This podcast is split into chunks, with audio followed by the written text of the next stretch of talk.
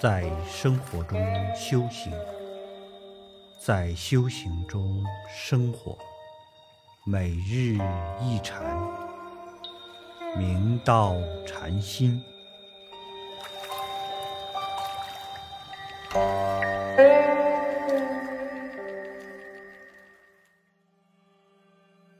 大家请看经文：如若但牢牢执念，以为功课者。何以牦牛爱尾？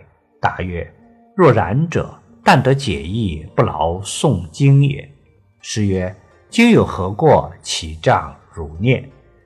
只为迷悟在人，损益有己。六祖大师开始道：你如果牢牢执着念诵《法华经》，以为是自己修行的日常功课。那与牦牛爱惜自己的尾巴又有何差别？《法华经》云：“身着于五欲，如牦牛爱尾，以贪爱自蔽，盲冥无所见。”牦牛是一种哺乳动物，体大像牛一样，身体两侧及四肢外长有密密的柔软长毛，脚长得长长的，好像圆筒。其端尖而呈弯曲的形状，为长，好似马尾。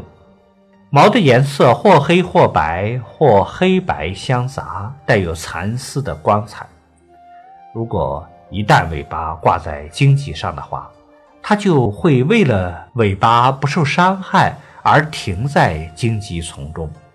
而猎人熟知牦牛的这个特性，所以往往偷偷。尾随牦牛，等它的尾巴被缠绕的时候，就出来取它的性命。可怜牦牛为了爱惜尾巴而失去了宝贵的生命。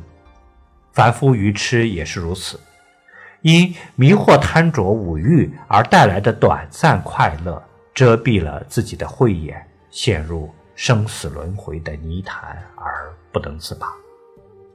佛说解忧经云：“若人生贪爱，熟知贪火烧，如彼牦牛身，爱尾遭人杀。”法达法师仍疑惑地问：“若如此说，但得误解经义，不须勤劳诵经吗？”